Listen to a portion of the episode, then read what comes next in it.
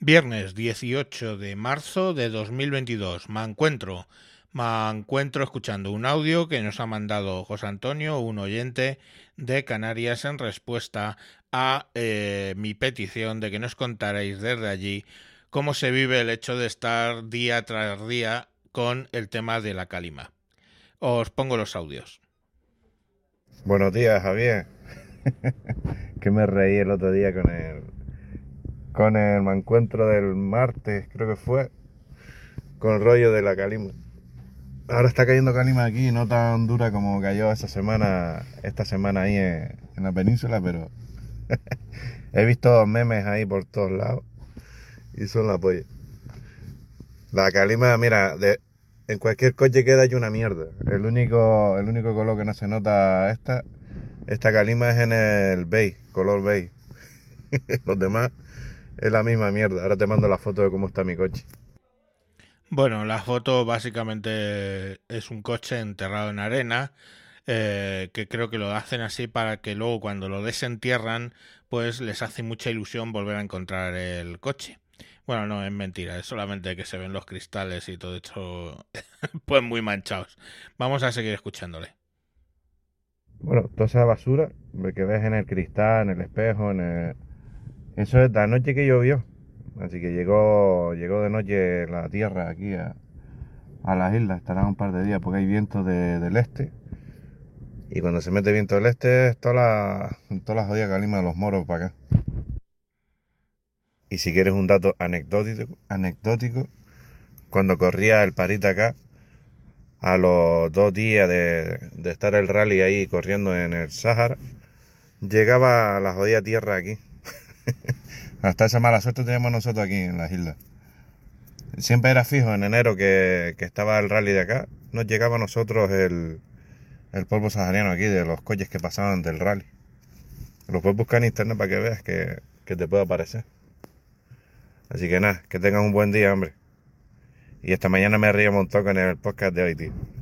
Puerta basura de icono ese, tío, ya. Que son la polla. En fin. Es lo que tiene ser género fluido. Venga, tío.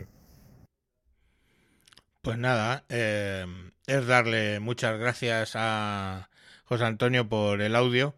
Eh, yo tengo recuerdos buenos de, de, Canarias. Es que no sé quién puede tener recuerdos malos de Canarias en general. Pero buenos porque trabajé en una petrolera y eh, pues uno de mis temas era que mm, pues una vez al mes o algo así tenía que ir, allí había muchas gasolineras, tenía que ir primero a Santa Cruz de Tenerife y luego a Las Palmas de Gran Canarias o viceversa.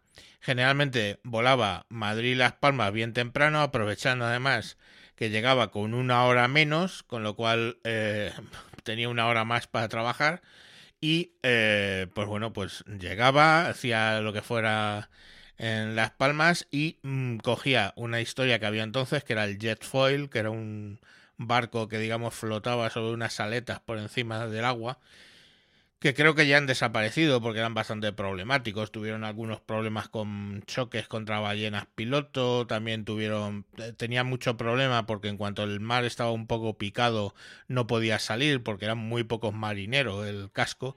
Cuando se ponía la mar crespa, pues lo, básicamente lo dejaban flotar hasta que despacito y iba despacito flotando, digamos, sobre el casco. El problema es que eso no estaba pensado para eso y se movía que, bueno, yo pillé un poco de mar en un sitio, en una de las ocasiones, de estar de sale, no sale, sale, no sale, sale, y, a mitad camino tuvo que ir despacio, y bueno, ahí potó hasta el piloto, vamos.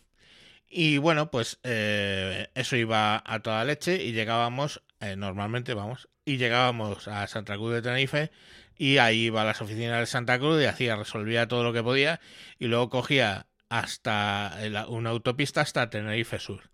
¿Cómo sería que iba yo? Que no sé si habéis visto, no me acuerdo cuál, invasión animal o algo así, que hay una ardilla que le dan de beber, pues como el Red Bull o una cosa similar, y empieza a ir a toda velocidad. Ya la ardilla es bastante empírica de por sí, pero esta se tomaba el Red Bull y veía a todo el mundo parado. O sea, como si el mundo estuviera parado y tú ibas... Chun, chun, chun, pues esa era mi sensación con, cuando iba a Canarias porque pues mm, son bastante más tranquilos que, que en la península y que en especial en Madrid, que estamos bastante empíricos todos. Y claro, llegaba y a veces cuando ya estaba en la segunda isla me llamaban de la primera diciendo, eh, Quillo, que me, han dicho que has estado por aquí, no sé qué y tal. Y yo, pues, pues sí, sí, he estado, he estado. Pero si es que no te he visto, digo, pues si hasta te he saludado. O sea, es que iba... Y bueno, pues eso, luego llegaba ahí a Santa Cruz, terminaba mi movida y cogía eh, un taxis. Eh, ya sabéis que en Madrid decimos taxis, aunque sea uno solo. Eh, bueno, pues cogía un taxis y me iba a el aeropuerto sur, ¿no? De, de Tenerife. Y, joder, recuerdo una vez que iba un poco con la hora pegada al culo y el tipo a 80 por hora por un, una autopista que si no la conocéis hay partes que tienen cuatro carriles. O sea, pero iba bien tranquilo cantándome porque decía que él era cantante aparte de taxista y no, no era el Fari. Y dice, pues mira, esto es una copla de no sé qué que cantaba mi madre y no sé qué, y se me lo ponía a cantar y yo subiéndome por las putas paredes de aquel taxis porque es que veía que no llegaba al aeropuerto.